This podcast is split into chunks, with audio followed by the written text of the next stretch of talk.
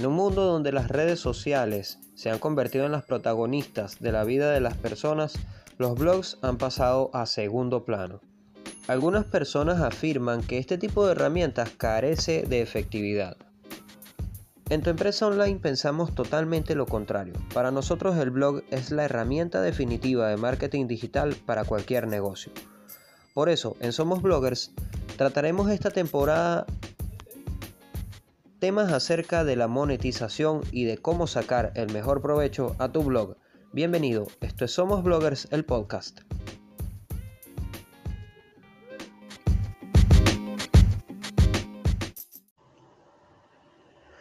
Hola, hola y quiero darte la bienvenida nuevamente a un episodio de Somos Bloggers, el podcast. Este podcast que está sonando muchísimo a nivel latinoamericano y ahora también en Europa. Quiero darle las gracias a mi amigo Dani por la difusión del episodio anterior, porque la receptividad en España ha sido magnífica. Las reproducciones se dispararon, de verdad gracias, estoy súper, súper agradecido. Saludos al público español y a mi amigo Dani, un gran abrazo. Aquí estamos para seguir apoyándonos. Eh, de verdad admiro muchísimo tu trabajo y por eso fue ese episodio. Y pues también saludos a las personas que están allá en España y que nos vienen escuchando desde hace muy poco, eh, desde la temporada anterior y también en esta, porque seguramente van a encontrar muchísimo acá que les eh, sea de ayuda en el caso de que quieras empezar un blog. Y pues sí, así quiero comenzar. Si quieres iniciar un blog, si ya tienes una profesión y no sabes cómo darle visibilidad a través de Internet, pues este podcast es para ti. Si ya te iniciaste en el blogging y no sabes qué hacer en estos momentos, este podcast es para ti. Y el día de hoy voy a hablar de un tema que salió en nuestro grupo de Facebook, al cual puedes ingresar por allí, por nuestra página de Facebook, puedes encontrarnos, arroba sigue blogueando, y allí entras a nuestro grupo de blogs y bloggers. Si eres bloguero, si eres iniciado, si ya eres profesional, puedes entrar por allí en nuestro grupo y con muchísimo gusto vamos a estar comunicándonos por allí. Vas a conocer una comunidad de casi 1.700 personas actualmente que están conformando este grupo y que están haciendo lo mismo que tú y que yo.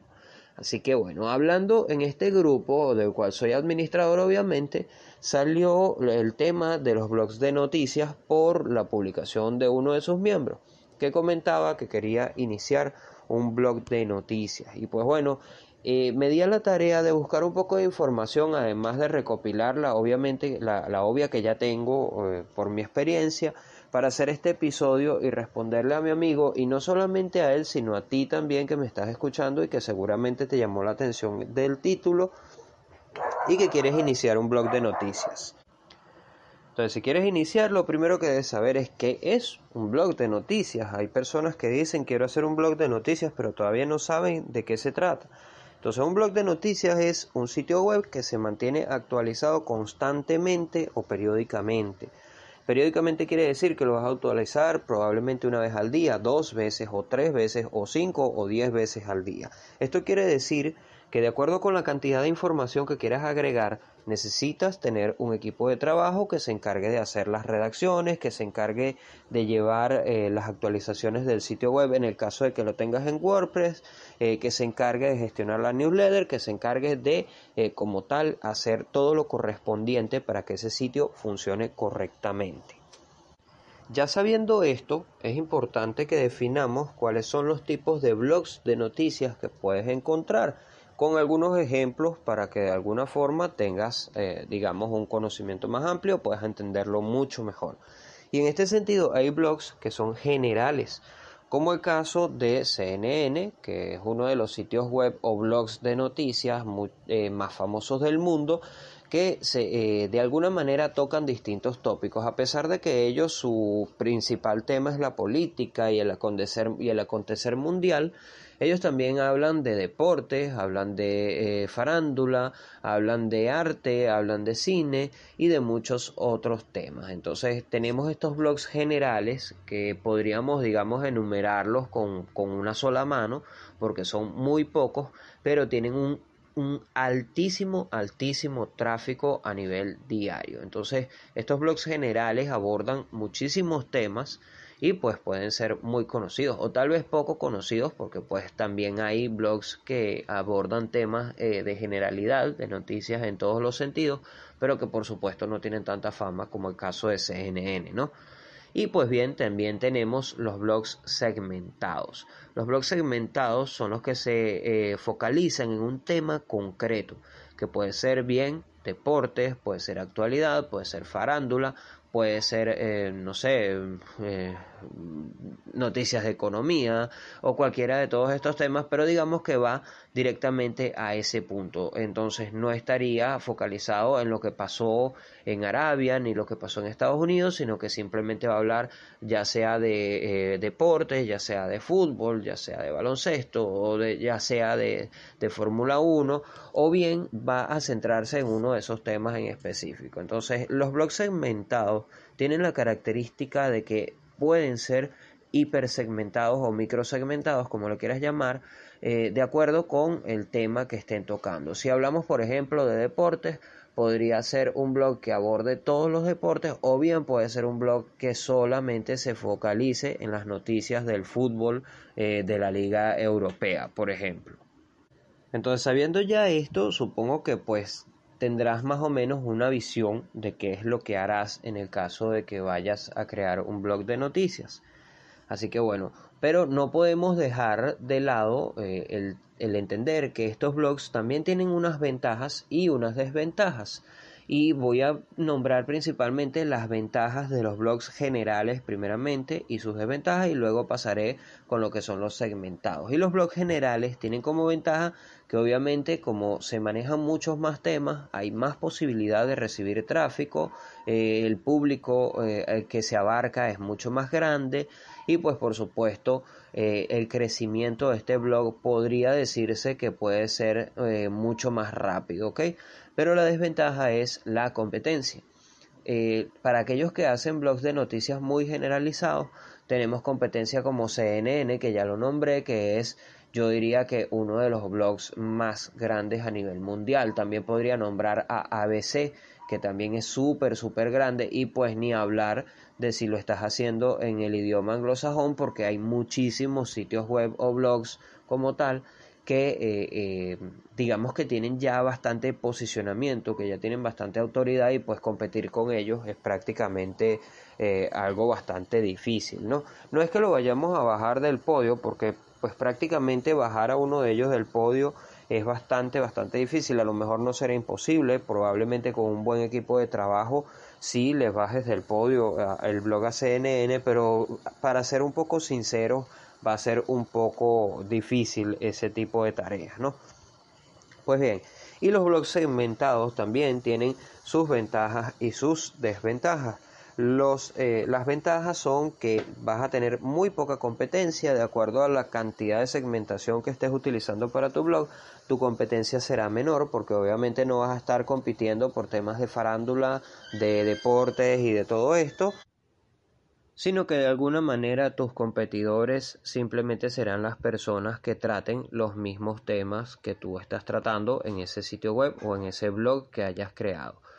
Entonces también obviamente tiene sus desventajas y la desventaja principal es que el crecimiento no es tan rápido porque obviamente se trata de un público más reducido y pues obviamente vas a ver menor cantidad de tráfico con el pasar del tiempo, ¿no? Pero bueno, a fin de cuentas esto podría llamarse ventaja al mismo tiempo porque te posicionarías como referente mucho más rápido que con un blog de noticias general, ¿no?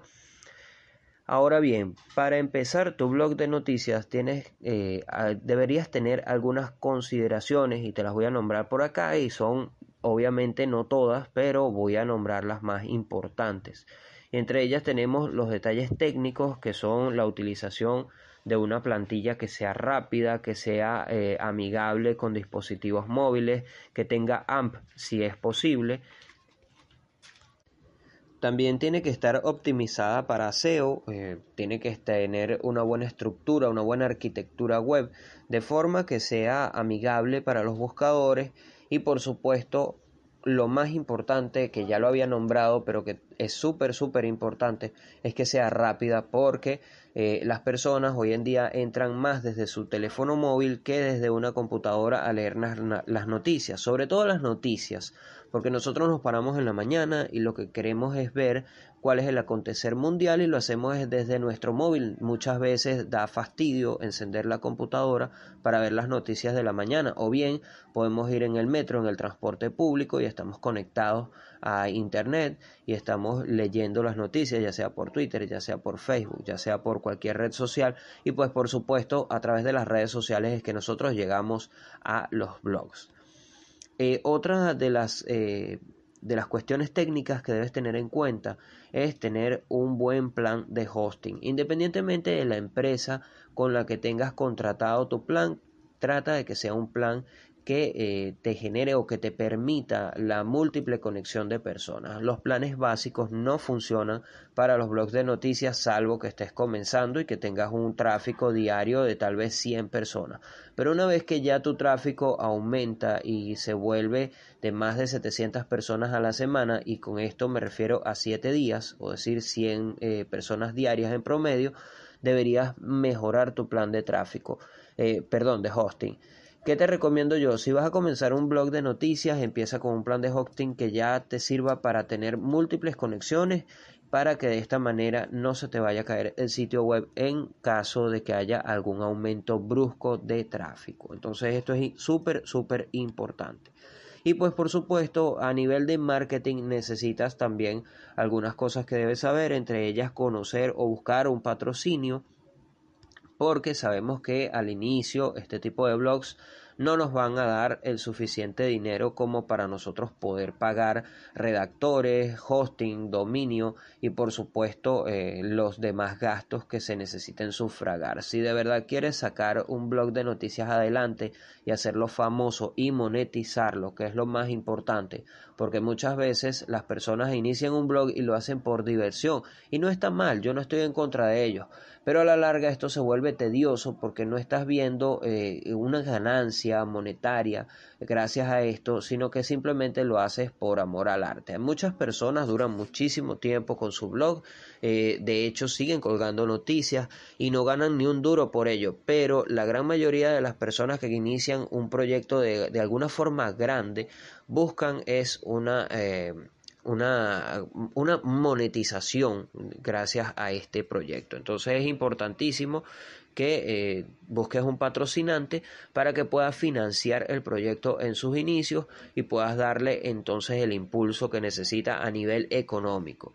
Tengamos en cuenta que estamos en la cultura del todo gratis hoy en día, nosotros podemos crear nuestro blog gratis, prácticamente el hosting y el dominio son súper baratos, yo diría que casi hasta regalados, pero en este sentido para poder impulsar y llegar a la cantidad de personas que nosotros necesitamos y poder tener ese alcance que nos permita mostrar estadísticas y poder eh, digamos que de alguna forma establecer una cifra por eh, publicidad o por artículos patrocinados, pues necesitamos un impulso económico al inicio. Esto no se puede pasar por alto. Entonces, importantísimo buscar un patrocinio. Siguiente aspecto, elaborar una buena newsletter. Y en este sentido es importante que tengas una herramienta de email marketing que sea potente.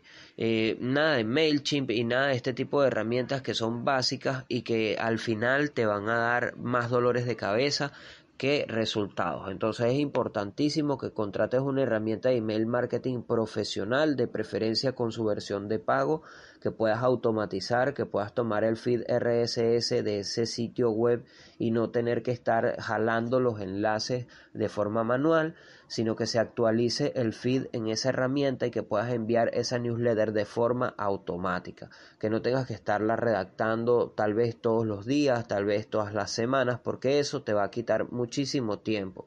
Eh, no solo a ti, sino también a tu equipo de trabajo. Entonces, sí puede maquetarse la newsletter porque es importante que se maquete, que se coloquen los colores que corresponden a tu marca o a la marca de tu sitio web, pero en este sentido no es necesario que se haga todo el trabajo de forma manual. Así que mientras más puedas simplificar, muchísimo mejor. Otra cosa acerca de esta newsletter es que sea segmentada para que las personas puedan elegir cuáles son los temas que van a llegar a su correo electrónico. De esta manera vas a tener más posibilidades de que las personas se suscriban porque bueno, no todo el mundo tiene los mismos intereses. Entonces, si lo haces de forma segmentada, será muchísimo mejor. Por último, ten en cuenta que la newsletter en este sentido no es algo en donde se suscriba todo el mundo, si ofreces algo que sea realmente atractivo, pues sí va a empezar a crecer esa lista de correos electrónicos. Muchas de las personas solo te van a leer desde las redes sociales y vas a ver un tráfico tal vez muy alto, pero probablemente esa lista de correos no sea tan extensa como se vería el tráfico en sí. Sin embargo, es algo que no podemos olvidar porque se trata de la herramienta más importante a nivel de blog, ya que eso es lo que nos dará un porcentaje de retención a nivel mensual.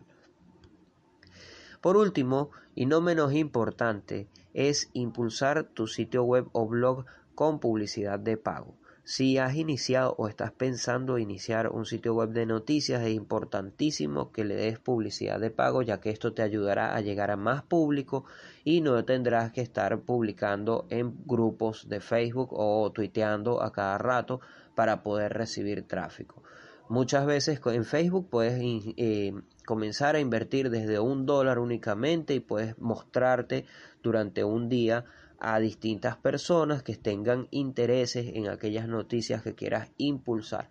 Entonces es importantísimo que nos saquemos de la cabeza el chip de que todo se puede hacer gratis y con nuestros propios medios porque hoy en día tenemos herramientas que nos pueden simplificar todo el trabajo con muy poca inversión. Así que bueno, Espero que este episodio te haya gustado. Antes de terminar, quiero recordarte que nuestros patrocinantes son Generación FM y Generación Podcast. Si tienes un podcast o quieres crear uno, te puedes unir a sus redes sociales y entre todos te vamos a ayudar a crecer. A través de Generación FM nos puedes escuchar todos los lunes a las 12 del mediodía hora de México, 1 de la tarde hora de Venezuela. Y también venimos a nombre de tu empresa online.com.be, tu agencia de marketing digital para ti que tienes un negocio, que eres bloguero, que quieres impulsarte. Así que si quieres impulsar ese blog de noticias, si quieres darle el, el impulso que necesitas, si quieres darle esa, esa fama que de verdad quieres alcanzar, contáctanos, envíanos un correo a hola arroba tuempresaonline.com.be o conéctate a nuestro sitio web y con muchísimo gusto desde el chat te podemos atender. Así que nos vemos la semana que viene. Mi nombre es Delwins. Recuerda seguirnos en las redes sociales como arroba sigue blogueando conéctate a nuestro canal de Telegram para que no te pierdas nada. Mira que nuestra newsletter en Telegram está súper, súper buena y allí vas a tener todos, todas las actualizaciones de nuestro sitio web y de nuestro podcast. Que tengas una feliz semana. Nos escuchamos nuevamente dentro de 15 días. Chao, chao. Hasta la próxima.